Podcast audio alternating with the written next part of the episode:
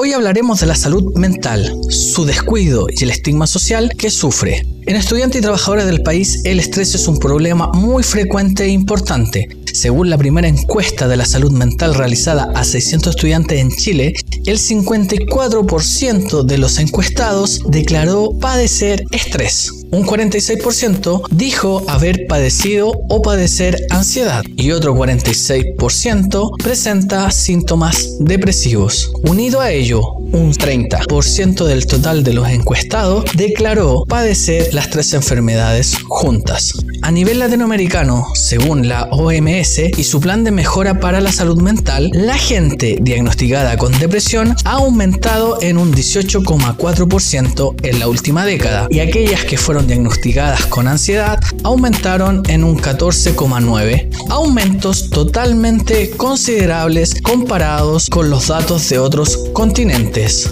En una encuesta hecha por CADEM se posiciona el estrés como la primer y mayor causa de partes médicos en los trabajos de Chile. Un 4,4 de la población mundial sufre depresión o ansiedad, 332 millones de personas, de las cuales un 15% vive únicamente en Latinoamérica, siendo superada solo por Asia Oriental. Hay que tener en cuenta de que a pesar que el país está en vías de su desarrollo, la Organización Mundial de la Salud posicionó a Chile como uno de los países con menor presupuesto gubernamental para la salud mental, siendo esto un reflejo social ya que nunca se ha tomado una real conciencia sobre la importancia de proteger nuestra salud mental. Para adentrarnos en este valioso tema, empezaremos con una gran pregunta.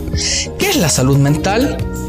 La salud mental se define como un estado de bienestar en el cual el individuo es consciente de sus propias capacidades, puede afrontar las tensiones normales de la vida, puede trabajar de forma productiva y fructífera y es capaz de hacer una contribución a su comunidad. Muchas veces, al estar inmersos en una sociedad frenética y de competencia, estos aspectos de la vida se miran en menos y a la vez son supuestamente símbolos de debilidad. Todo esto según la Organización Mundial de la Salud. Durante la encuesta realizada a estudiantes, ciertas opiniones dadas por los propios apuntaban a que ir al psicólogo era más una respuesta al ser inferior o tener bajo rendimiento académico. Por tanto, algo malo, más que una búsqueda oportuna de ayuda para sobrellevar cualquier tipo de enfermedad. Lo mismo ocurre con los trabajadores, donde ir al psicólogo era visto como algo descabellado o estar locos, o no necesario, incluso en la misma gente que declaró padecer estrés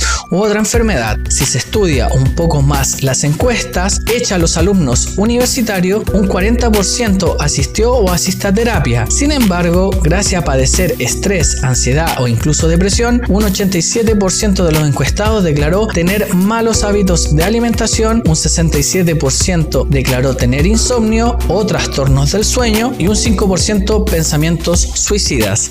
A pesar de ponerse en la palestra nacional, el hecho de que la carga académica sea un factor determinante que desemboca en estas enfermedades, cabe destacar de que esto se le debe sumar muchos otros factores que en su conjunto pueden desencadenar ansiedad o depresión, como lo son las bajas redes de contacto, el bajo apoyo social o las características de personalidad de cada persona.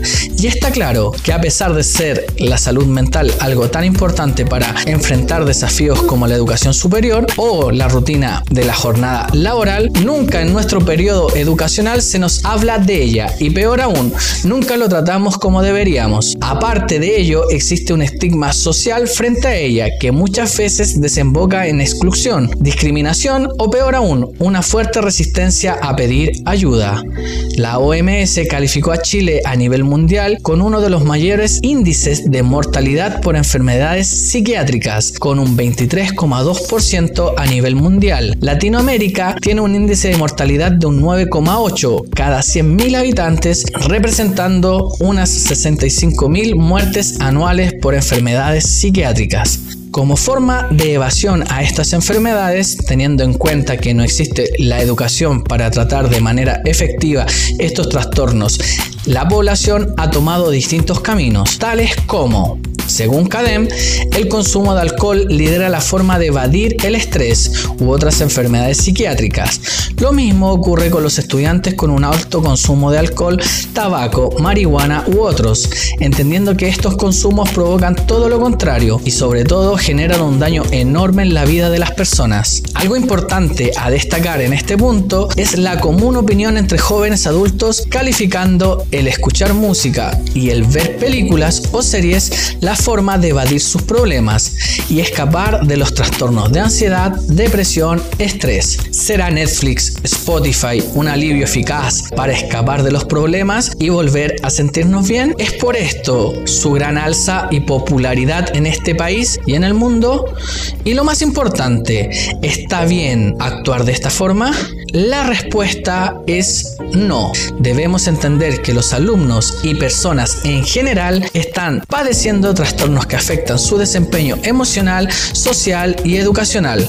Por otro lado, las horas de trabajo y el interés enorme que se le da al trabajo hoy está haciendo que la gente sufra cada vez más patologías de la línea del estrés o los trastornos ansiosos. Es por este motivo que hoy en Impulsa creamos este video para mostrar los indicadores reales de que están padeciendo nuestros individuos en la sociedad de hoy. Esto es una preocupación potente y no solo el gobierno debe darle la importancia que corresponde, sino es un problema totalmente de todos.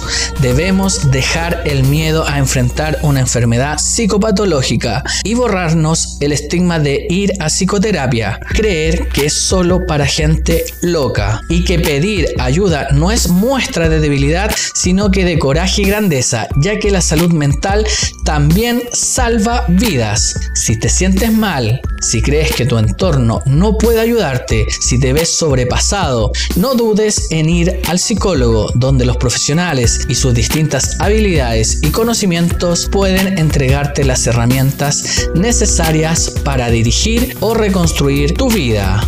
Muchas veces pensamos que esta carga emocional la podemos sobrellevar. Es de suma importancia entender que esto es casi como un volcán.